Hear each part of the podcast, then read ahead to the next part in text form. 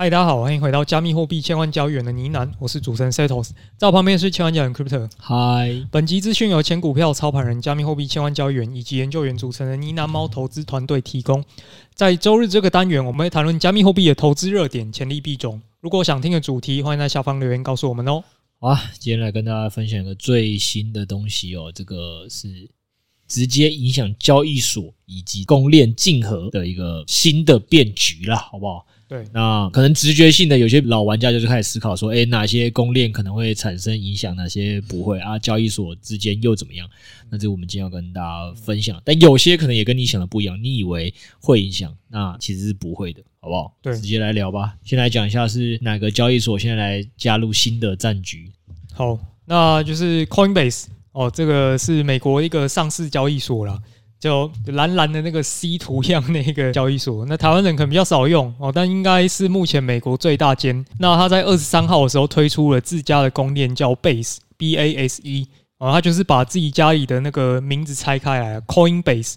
那他在上市的股票呢，这边叫做 Coin，然后他现在要推出一个 Web 三的公链，它就叫做 Base，所以就 Coin。Base，那这个 Base 呢，它就是用我们之前提到这个 Layer Two 一个叫 OP Optimism 这个链背后为基础去打造的，所以他们其实是跟别人借一下这个技术来做开发，他们不是从头到尾像币安这样自己去架了一个公链。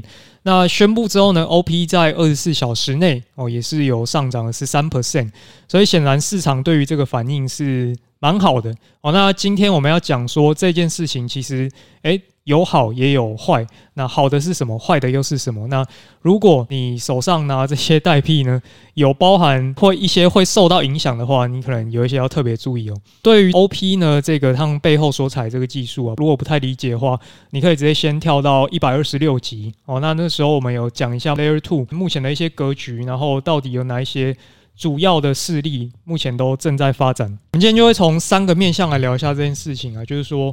第一就是我们当然最想知道为什么 Coinbase 要做这件事情嘛？那这件事情对他又有什么好处？如果对于币圈呢已经打滚过一阵子，这个老玩家应该都知道，就是交易所往链上发展已经算是目前的一个显学了。包含说币安，币安他们有币安智能链，那 OKX，OKX 在今年他们也很认真的在推动他们家的 OK 链，Bybit 也有啊。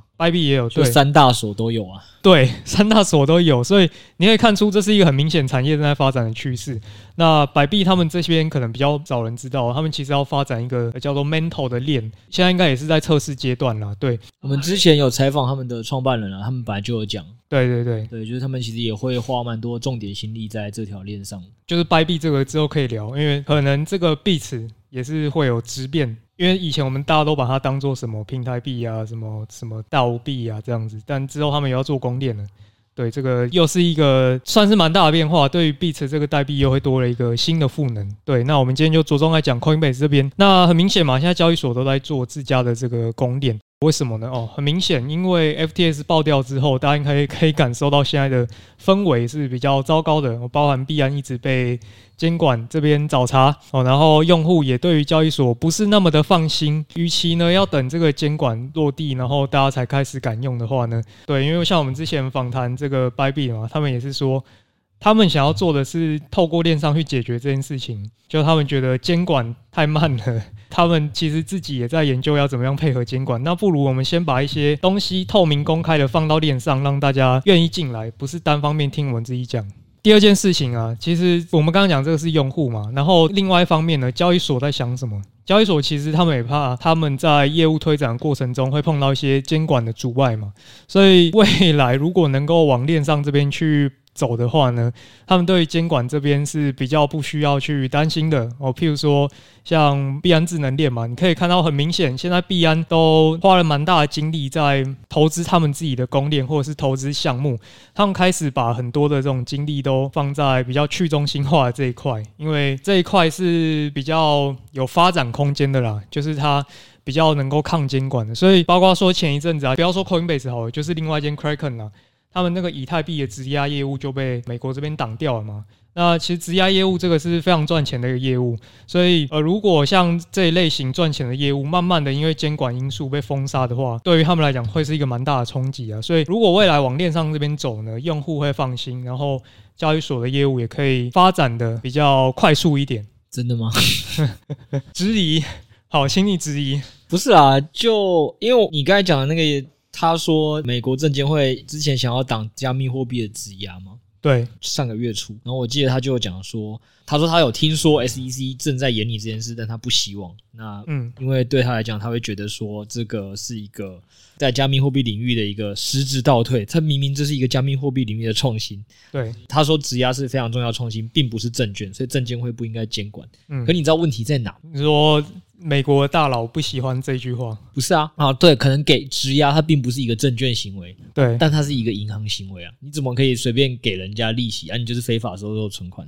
嗯，非法收受存款吗？对啊，他没有金管会的牌照的话，或证监会的牌照，没有。我的意思只要说，可能大家现在只会用证券的角度来讨论说某个代币是或不是嘛？它是不是不符合规范？实际上，金融业的规范不是只有针针对证券啊。嗯，然后，所以我也觉得很有趣的点是，当然，可能现在就各个交易所知道，交易所未来肯定会是越来越严格，这件事本身是没错啦。对，所以大家会慢慢的想要往公链上去发展。对，但到底是躲得过今年，躲得过明年吗？谁会不知道你现在在发展一个新公链？群众都知道，难道证监会或你当地的监管机构会不知道吗？我觉得只是在用空间换取时间，就是看什么时候会监管到那里。嗯，对啊。对，可是我觉得这个是不得已耶，因为那我乖乖配合监管，我一样还是有这一层抗胜啊。那不如我现在先辟一条生路试试看。嗯，对对啊，所以现在确实各家都在做这件事啊。嗯，然后我觉得还有一个蛮有趣的点的差异是，嗯，像 Bybit 嘛，或者是 Binance 他们都会去试图的是打造自己的链嘛。对啊，就像我觉得 Coinbase 也好，当初已故的 FTS 都比较像是会去找另外一个合作单位去推一个全新的链，就是诶，表明我们交易所支持你。Solana 这样，对啊，但是他没有真的直接去做一个自己的链，然后发一个自己的币。嗯，我觉得这个东西方在做这件事情上是有蛮大的差异。对啦，但我在想，会不会这件事情其实没这么简单？像什么 Aptos 啊，像是 Sui 啊这种，每个 VC 都想投，那谁有办法有这么多的钱，能够像 FTX 当初 Solana 这样子，就是我讲了算，我 FTX 一己之力就能够把 Solana 生态给撑起来？但是现在这些大公链几乎都是好几个 VC 一起投的，那呃，谁有那么大的话语权吗？所以我可能会比较好奇这一点啊。对，没有，但是 CB 是蛮有机会突围的啊，CB 的上面的钱也是不少。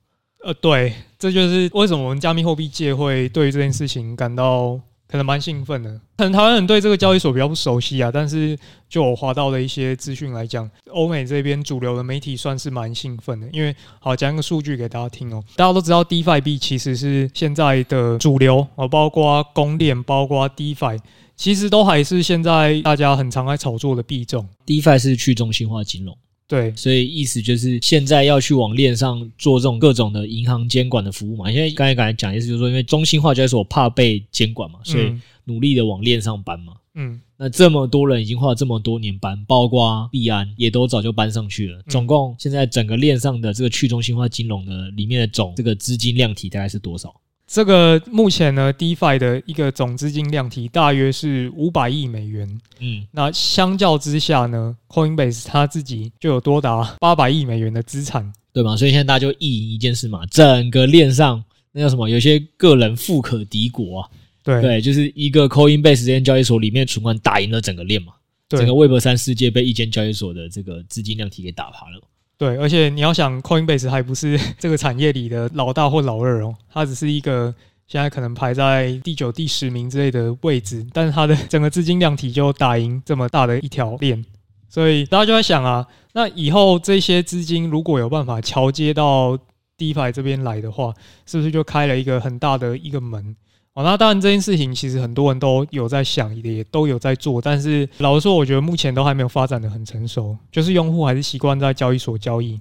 那你说为什么呢？诶，为什么大家不想上链？我就是想要在交易所这个简单的打合约、简单的交易，就用户体验。对，讲白就是用户体验。但大家有用努力在做，但是目前我觉得都还没有做到令人满意的一个程度了。因为我们讲一个最直白的嘛，就是虽然现在想象很美好嘛，我用数据来看，哇，一个八百亿美金的 Coinbase 的这个资金量体搬上去打过整个链。那我们刚才一直有跟大家强调，Coinbase 并不是现在最有钱的交易所嘛，嗯，最有钱交易所理论上是币安嘛，对，最有钱的交易所币安都已经发展出自己的币安链多久了？嗯，它也是在那所谓的五百亿 DeFi 的一份子之一而已、啊。嗯、也就是说，实物上八百亿有多少钱能转移到链上？其实这是一个一定会有增量，但是增量多少，这会是一个没有可能也没有到像他想象中这么美好的一件事、啊。讲白一点，就是其实你如果使用过交易所啦，除了交易之外，你可能也会去用一些它的理财产品，可能像质押或者是什么稳定币利息。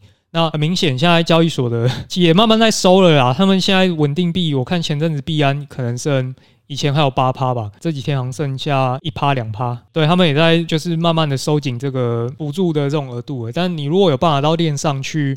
做一些操作的话，你的利息都还是更高的。所以像 CB 其实呃不好意思，我就直接讲 CB 了，因为 Coinbase 讲 CB 简称会讲得比较顺。对，那 CB 他们其实在今年一月的时候，他们有跟另外一条公链叫做 Kava 有宣布一个合作。那当初他们就讲说，未来跟 Kava 是一种深度的合作，不是上个币就完事。他们希望是可以搭起这个桥梁，然后让用户可以很直接的在 CB 里面。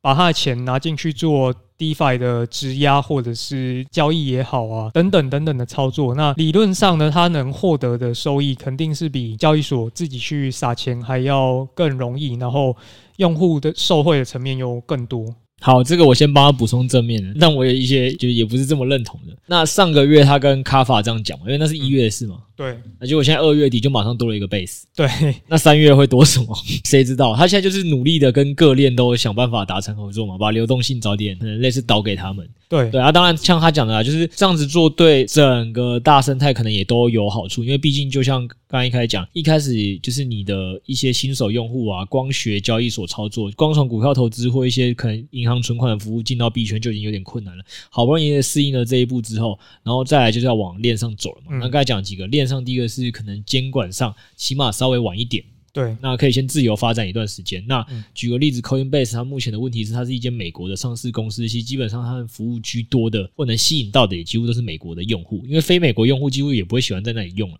非美国用户应该会喜欢去一些其他国际交易所，因为上面的能交易的金融的工具或者是产品都更多元嘛，手续费也更便宜。对，所以考量这些事情来讲，其实如果 Coinbase 一直当然财稳合规这条路，然后又是美国市场。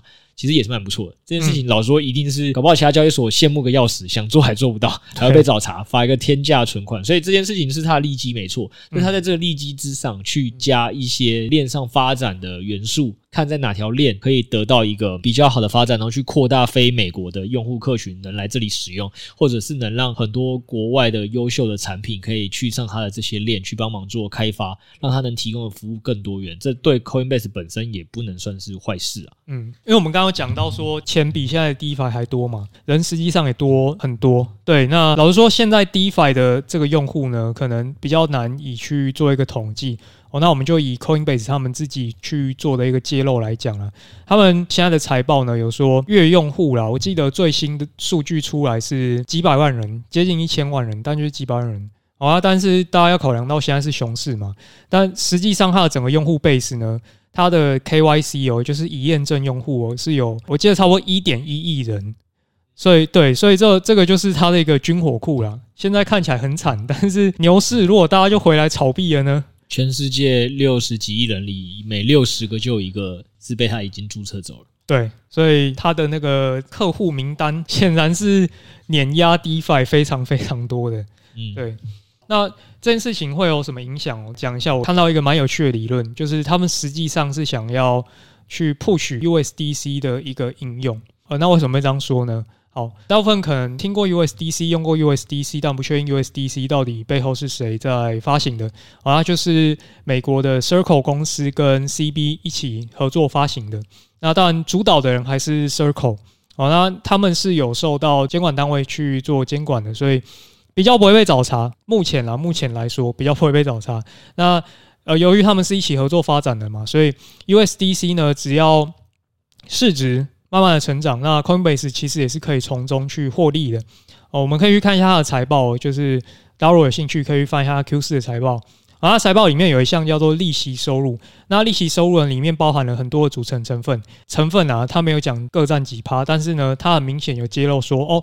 里面有一块就是 USDC 的获利，那这个 USDC 的获利呢，影响的层面很多，包括说 CB 他们这边发行了多少的 USDC，然后让平台持有 USDC。总之，他们有一个协议啦，会跟 Circle 这边去做一个分润。那分什么润呢？诶，这个稳定币啊，这种稳定币叫做美元资产抵押去储备的这种稳定币。也就是说，如果它现在市值有四百亿的话，背后也应该有四百亿美元的真的资产。那这些资产是什么呢？目前来讲，这一些资产大部分就是所谓的美元现金哦，或者是另外一块叫做美元的短债，到期是很短那种，流动性好一点的短债。所以说，他们每一块钱后面呢，背后都有相应的这个可能是债券，可能是现金哦。那这些债券呢，其实对于发行商来讲很爽，它就是讲白了就是无本套利。我觉得你这些都讲太难，帮大家举一个简单的案例啦。嗯，为什么不是你能开银行，我能开银行？因为银行是特许行业。对，特许行业的意思就是谁能这么爽，平白的跟老百姓开一间店，就是哎，钱给我，钱给我，左手把钱拿进来，右手去做什么？哎，再去放一些感觉风险性。但那现在是银行是为了可能要做一些企业贷款、一些政策性的目的，这个理论上风险高一点，对，然后去赚一个更大利差。老说这个就有一点危险。但如果银行今天只是乖乖的赚，业务是说什么？每一个给我的一块钱。我可能就承诺要付给你们一趴的利息嘛。问题是我转手就全部都会有一个央行或者是这个美国的国库的那个国库券，可以让我用两三趴的，我再给他钱说买这些国库券赚这两三趴的利息。也就是说，我付你一趴，但是我收三趴，所以我中间赚利差两趴。嗯，这利差两趴，我只要做到一件事就好，这很简单嘛。嗯，今天我如果是收一百块，嗯，那我就赚两块。我今天收一百亿，我就赚两亿。如果我今天能让变一千亿呢，我就赚二十亿。对，妥妥的印钞机生意，好不好？那为什么这个东西就是刚刚 C 头是跟大家讲的重点哦？谁都想做这生意哦，你要做这生意要有背景呢，好不好？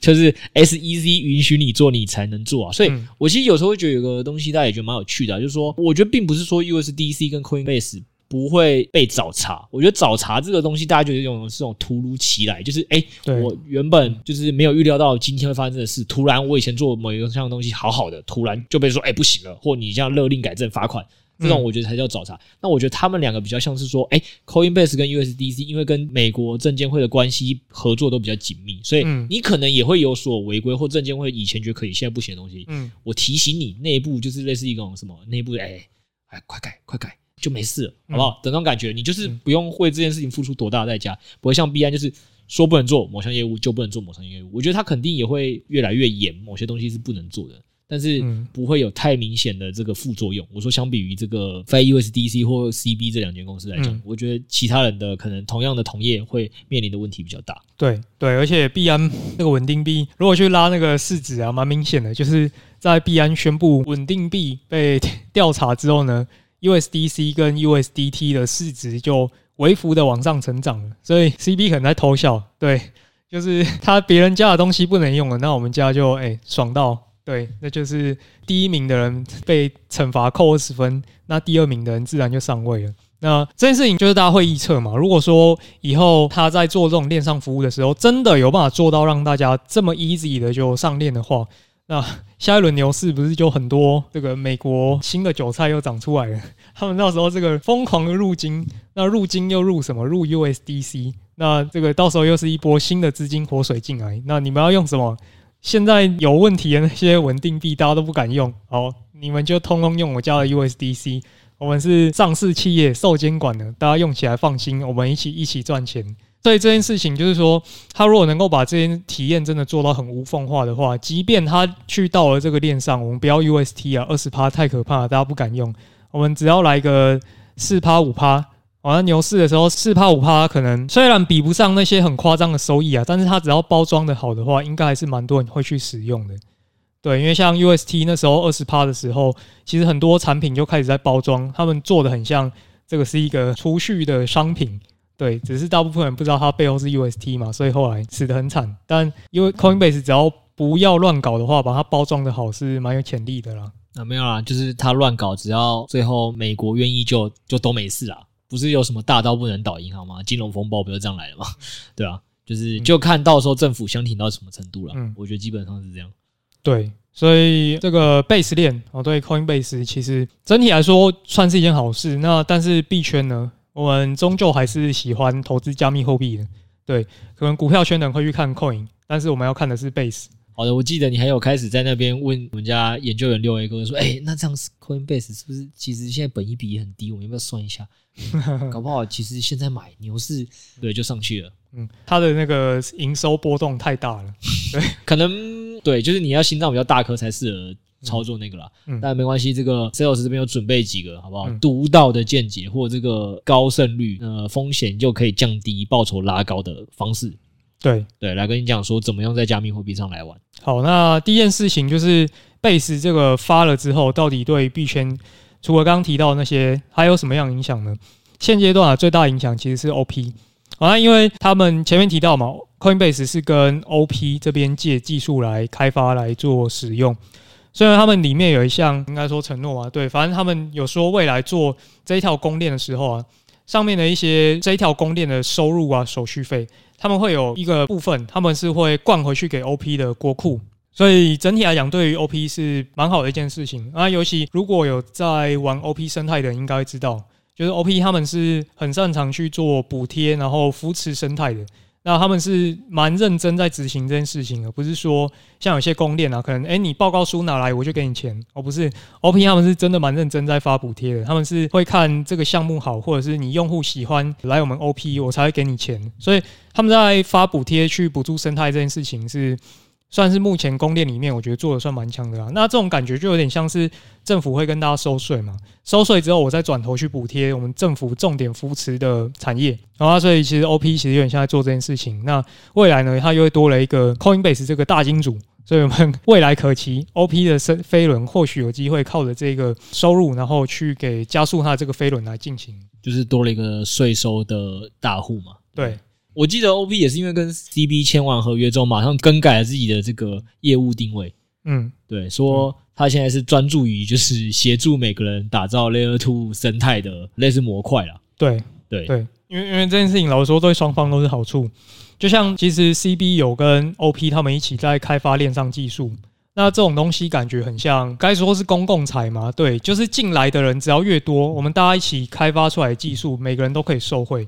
这种感觉就好像你是左邻，我是右舍，我们网路都只有十枚但是我们一起努力把网路升到一百枚就可以一起享受这么棒的服务。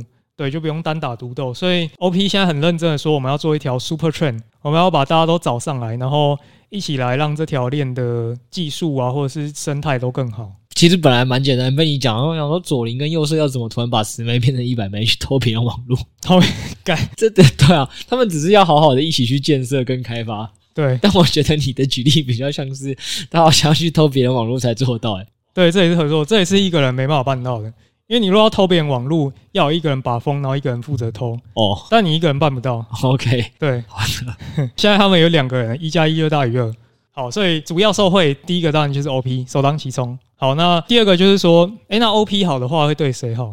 那很简单，就是以太坊，因为以太坊今年出了非常非常多的 Layer Two。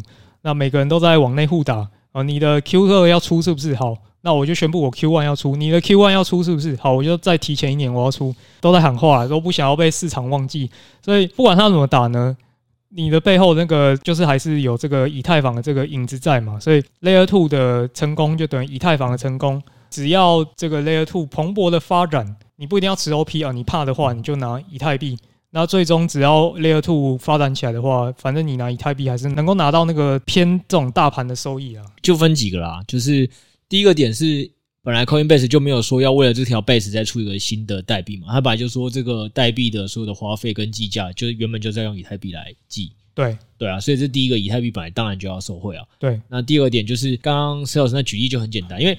呃，可能新听众比较不懂，就是 Layer Two 就是第二层的意思。那第一层是什么？嗯、第一层就是以太坊这一层啦。嗯，所以以太坊上延伸出来的第二层，然后现在这第二层，因为大家都在竞争谁的是市场采用度比较好的，所以就会各种去想办法提升自己的市占跟知名度嘛。所以他才说，最终其实都一定会回到 Layer One 第一层身上。这其实某种程度上很简单，就是说，如果你爸今天有四个小孩。嗯，你今天很争气，说啊，我是我们家之光，我要努力赚钱，然后就说，哎、欸，爸，我每个月给你孝亲费三万，然后爸爸就很开心，然后这个时候那个老三就开始想，哎、欸，不行，家里有一块地，我一定要想办法继承那块地，我要成为那块地未来继承人。嗯，是老哥出三万，我先想办法捡两份财，我，哎、欸，爸，一个月给你五万，我要手刃亲人。这种感觉就是大儿子在家里刷存在感的时候，三儿子也刷，三儿子刷完之后，小儿子也刷。那这些人可能看的都是二十年后会继承一块可能十亿的主产，但是现在先不管，爸爸现在每个月突然就从孝亲费三万变成孝亲费三十万，皆大欢喜。对。对，就这种感觉。最后，爸爸还是赢家。其实地是爷爷的，爷爷还没有继承给爸爸。对，他也在等，差不多就这种感觉。我觉得我的举例应该比较好懂。好，对，如果一些比较风险趋避啊，或者说你就是没有时间去跟踪这么多最新的近况的话，你就拿以太币吧。对，拿以太币就好。另外一个面向哦，那 OP 强的话，是不是会有人会受伤？哦，你是说二儿子、三儿子、四儿子吗？对，这个这个有时候某种程度上是互相竞争，骨肉相残。对，骨肉相残。哪些骨肉？就是刚才 Sales 意思就跟你讲说，反正你如果时间不够，先拿好爸爸就对，拿好以太币就对。嗯。但是二儿子、三儿子、四儿子，如果你现在手上有，可能你要顺便注意一下，这几个还是要注意一下，因为他们可能要准备拿不到继承权了。嗯。对，要小心。那是哪几个呢？对，就其他可能会受威胁，就包括说，可能像 Polygon，或者说像我们很常提到 Arbitrum，这些也都是做跟以太坊相关的这些公链。完了，未来如果 Coinbase 开了第一枪以后，企业呢都选择以 OP 为标杆，大家都选这个叫什么“牙医师第一推荐” 对这一条公链，那以后是不是这个黑人牙膏就会比较少人用呢？不排除，对，就是其他的这些公链生态可能压力就会变大了，他们可能这个能够受到关注跟资金 maybe 就会少一些了。对，这个就可能要需要注意一点。但是这个我帮他补充一下，嗯，因为你这样子可能会一竿子打翻所有的牙膏。呃，对，对，我解释一下这什么意思。因为大家可能现在很紧张，就说，哎，那到到底有哪些？比如说像 Polygon 跟 Arbitrum 这种，可能是最后是列出的这个什么潜在受害第一排，这个最严重的。嗯、但是那大家可能会想说，哎，但是公链还是蛮多的、啊，比如说还是有什么 Solana、Aptos 啊、Sui 啊、嗯、SUI 嘛这些，然后包括甚至他觉得，哎。Aton 啊，这种 Cosmos 这些是不是都算？因为一月才刚跟这个 Cosmos 上 Kava 合作，二月就突然改跟 OP 合作。对，就是大家可能会一开始觉得说，哎、欸，那这样子是不是会影响很多所有公链生态？现在就是 OP 一家。独大了，嗯，但其实我觉得这个大家可能也想太远。这个我们有帮大家采访过这个开发的团队哦，他说，老实说也问题没有这么大啦，因为讲真的完全是不同语言。就是刚才 Sales 讲说，这个受害第一排的基本上都是那个要是呃以太坊相关兼容的公链，你基本上如果要抓住概念，就今天我们节目有漏讲的，这样去找更多，你就先去找以太坊相关兼容的公链。如果还有这个元素，它可能确实会在一个竞争比较激烈的位置。对对，但如果今天其他的像是我们刚才念的那一些，那一些其实他们开发语言从一开始就不一样，就是他们用的是什么 Rust 啊或 Move 语言，就完全从开发系统一开始就不一样，然后开发的人的调调就已经不一样，朋友圈都不一样，嗯所以它其实不会这么直接影响。这种感觉你知道像什么吗？就是东区今天突然组成了什么四巨头。然后这支球队碾压其他例行赛的十四支球队，他也只能拿到东区第一而已啊。西区现在第一、第二、第三、第四的竞争跟他毫无关系，除非打总冠军赛的时候才会有影响。嗯，对，所以这个是会下一层才受害。所以你不用想说，哎，现在是不是 Sorana、Cosmos 啊这些已经是哎要全部一起同时注意、同时抛售，攻链突然大乱也不至于。嗯，对，你还是要先看他是属于哪一区。对，刚刚可能讲这么多，大家对于这个竞争格局感到有点头昏脑胀。那最后我们讲一个 how to lose 的，就是 如果你不想要做价差，那很简单，你就直接去挖矿吧。为什么要挖矿？因为 OP 链如果红起来的话，上面这些代币就会有人去买嘛。那有人去接盘的话，代币的价格就会高。这些代币是拿来干嘛的呢？就是拿来激励这些上去挖矿的人，他们就是拿这些币去当做补贴啦，发给这些你拿钱上去挖矿的人。所以你不奢求要一夜致富的话，去挖个矿还 OK。对，你现在如果去挖的话，大概也有十二到十五趴左右的这个利率。哎、欸，不对啊，啊，你这个不能这样讲啊，嗯，你这有可能是赚了利息赔了价差吧？有可能，所以你就是需要一些辨别能力。不是啊，你这个诈骗集团，我就是辨别你这个诈骗集团啊，讲的好像什么这条路没有风险一样。就哎、欸，前面那些大家其实都可以忘记，这个今天 CB 到底为什么要这样做？没关系，记不起来了。公链竞争太复杂，就记得我讲最后一句话。去挖 OP 就对，你就是当托的那一个吧？不不不，不是这样，不是这样的。我们只是说 OP 确实确实因为这件事情有受到一点利好，但是 OP 买在什么时候还是一个关键。对对啊，你基本上不能说去挖了有利息你就一定不会输。对对，搞不好你还是会输啊，就是有这种托在害你啊。所以我们要打团战，对，一起买。啊，把它买上去，把它买上去 就不会输了。啊，你是你是第一棒，你当然不会输啊。我们 V 一三三，你是第一棒，你当然不会输啊。对啊，所以反正没有，我是说还是提醒大家一下风险啦。就算这 Sales 是这样提醒，我觉得就还有一些更进阶操作是，那你是不是干脆去顺便去在交易所放空 OP 的合约，算一算这样套保的利息划不划算？或者是改去放空一些大盘代币，把一些下行风险锁住了。我觉得整体还是会好一点。因为讲真的，OP 就算它独强，有时候大盘整体带崩的时候，短期也是会下来啊。啊用户可能一开始就承受不住了，就是不知道 OP 下一次再回到龙光要多久，因为他如果买的时间点又差。对，所以我还是要提醒大家，就是刚刚那个 sales 的最后发言是挺危险的，大家注意一下，注意一下。以后如果有朋友这样跟你讲，就哎，链上挖矿不会不会输啦，你就是跟这种人讲说，你给我好好去听听 podcast。